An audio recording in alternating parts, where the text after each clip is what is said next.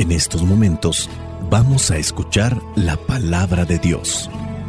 Dispón tu corazón para que el mensaje llegue hasta lo más profundo de tu ser.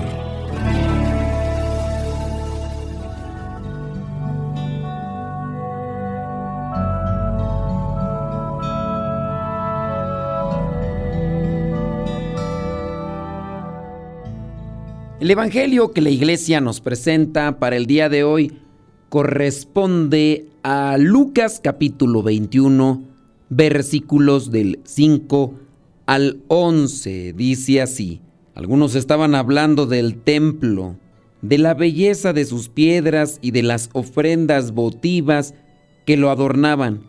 Jesús dijo, vendrán días en que todo esto que ustedes están viendo no quedará ni una piedra sobre otra. Todo será destruido.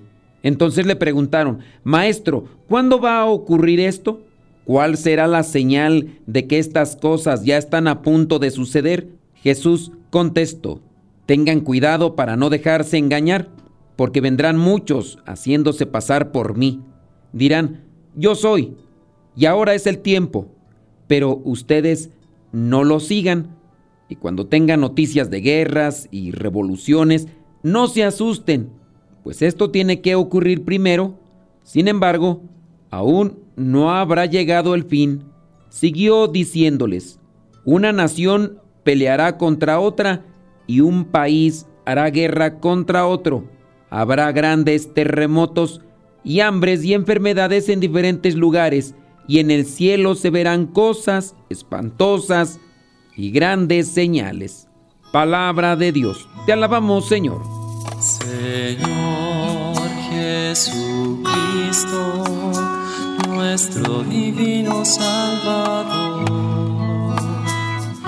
Gracias te damos por tu infinito amor.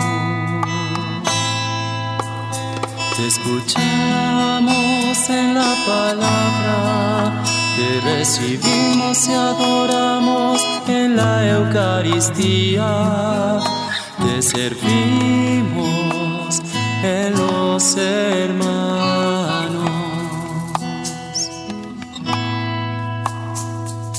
Que seamos misioneros como lo quieres tú,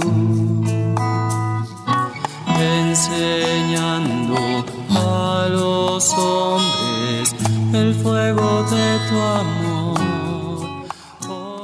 El Evangelio del día de hoy habla de dos cosas. Primero Jesús anuncia que el templo va a ser destruido. Después, en el versículo del 7 al 11, nos habla sobre las señales antes del fin, antes de que todo se acabe. Debemos de tener mucho cuidado ya que hay algunos grupos algunas personas que quieren acercar a las gentes, a las personas, a Dios a través del miedo. Pero pues tener a una persona a un lado sometida solamente por miedo no es lo correcto. Nosotros mismos podemos tener a alguien a nuestro lado y puede ser solamente por un miedo amenazados, así como aquella persona que pudiera tener dinero y que le interesa a otra persona sentimentalmente y le amenaza diciendo, si no vienes conmigo, le va a pasar algo a tu familia, así que más vale que te vengas conmigo. Y ahí está aquella señora a un lado de un señor que no ama, que no quiere, pero tiene que estar con él porque si no a la familia le va a suceder algo. Eso es lo que sucede con muchos predicadores, algunos cristianos no católicos y algunos cristianos católicos anuncian que el fin del mundo ya se acerca y que las cosas se están poniendo cada vez peor y que ya no hay escapatoria. El Dios de la misericordia nos está avisando constantemente. Puede ser, ciertamente, que vengan cosas a nuestras vidas a nuestro país, a nuestra sociedad, cosas graves, terremotos, algunas tormentas, huracanes o incluso guerras. Eso es para ponernos alerta.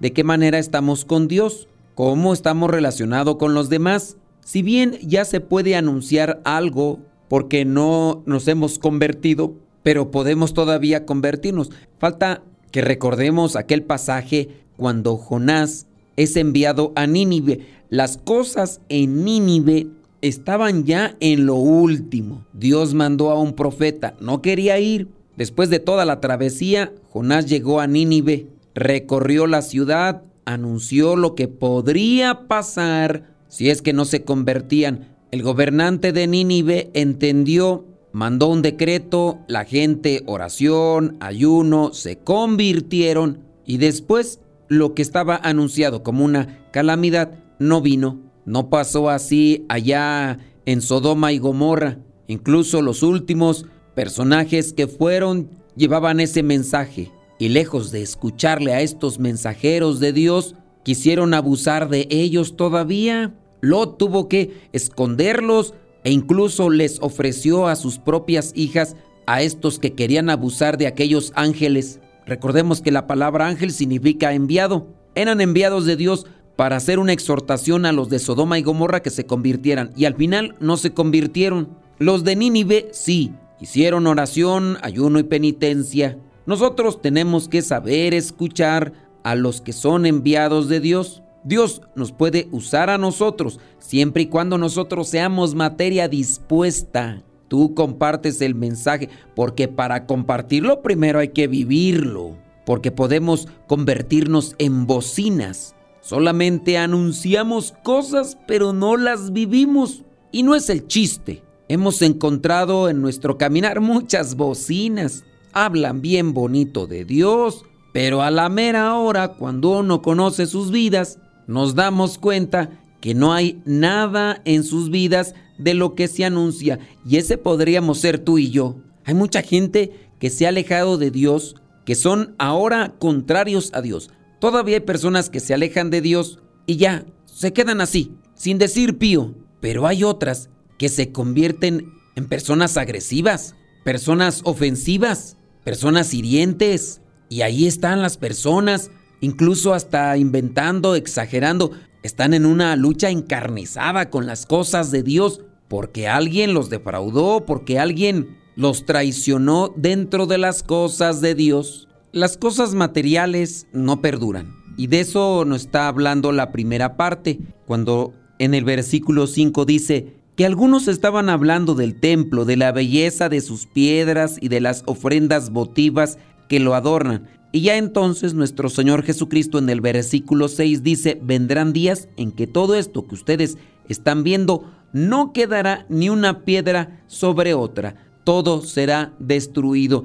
Algunos se quedan con lo externo, con lo material, con las cosas de afuera. El pasaje nos está invitando a considerar que las cosas materiales aquí se quedan, que no importa qué tan bonitas sean, esplendorosas, magníficas y maravillosas van a ser destruidas. Pero hay algo que no se destruirá y es nuestra alma. Nos enfocamos muchas veces en lo de afuera, nos preocupamos en lo de afuera, lo estético, la ropa, las cosas materiales, las resguardamos, las cuidamos, pero si el mismo interés y la misma preocupación le pusiéramos a nuestro interior, nuestro mundo fuera diferente. Un día vendrá el final para cada uno de nosotros, tarde o temprano. Un día se acabará. ¿Cuánto tiempo le dedicamos a las cosas materiales? ¿Cuánto tiempo le dedicamos a nuestra alma? ¿Cuánto tiempo las mujeres, discúlpenme, verdad?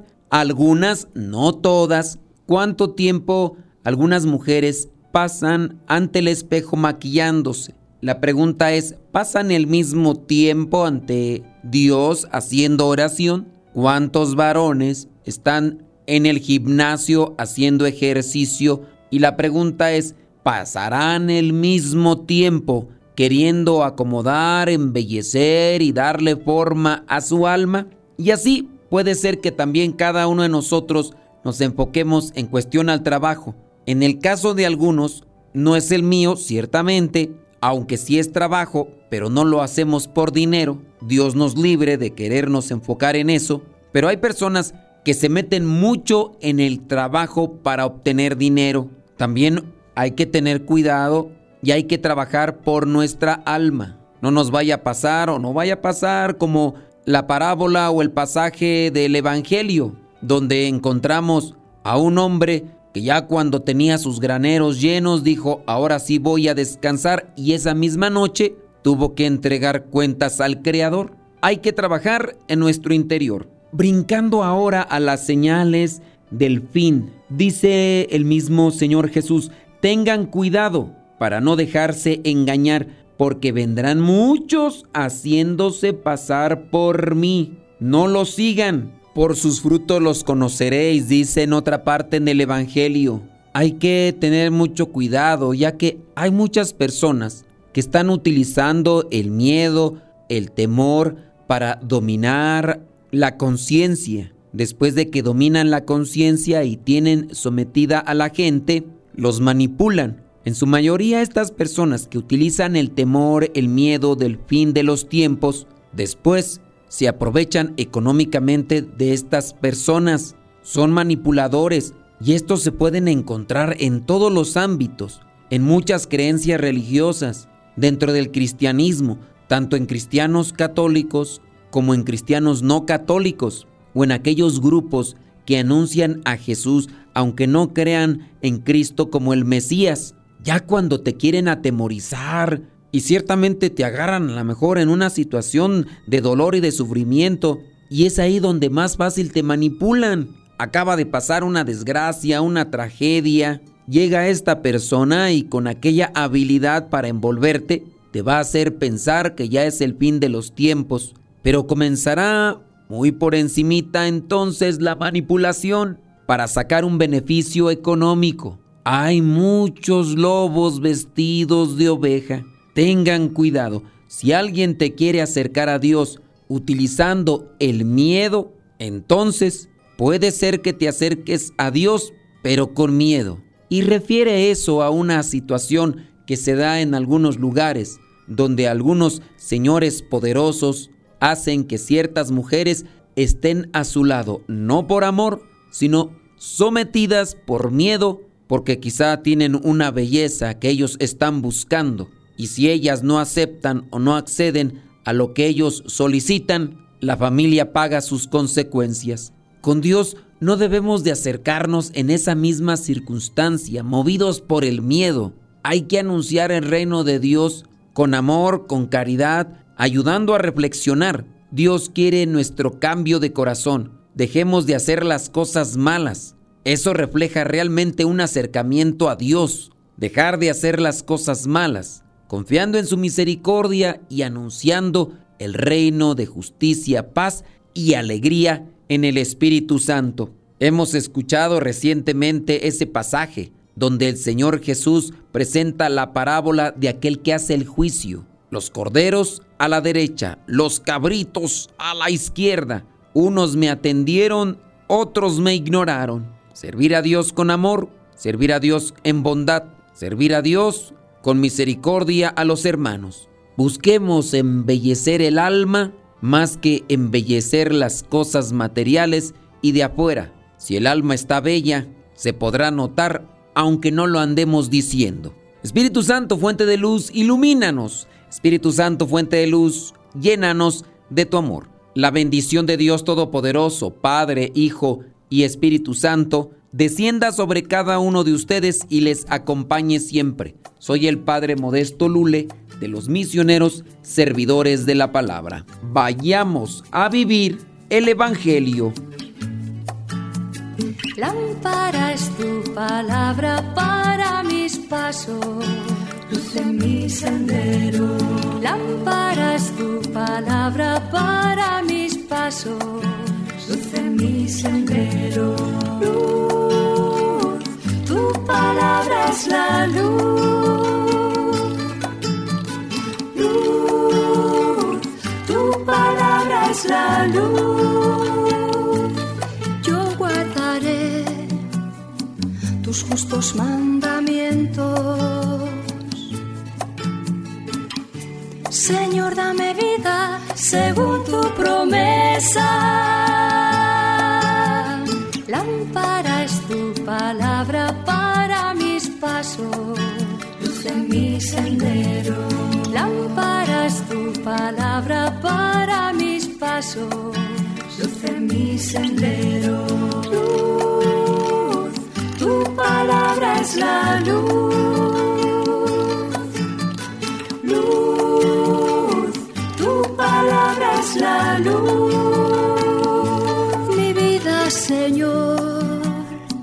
Está siempre en peligro. Señor, sal al camino e invítanos de nuevo a trabajar en tu viña. Señor, sal al camino e invítanos de nuevo a trabajar en tu viña.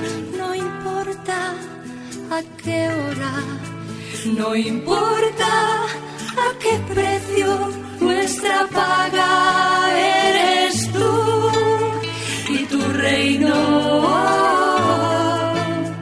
Y tu reino. Los primeros serán últimos, los últimos serán primeros. Señor, sal invítanos de nuevo a trabajar en tu viña. Señor, sal al camino.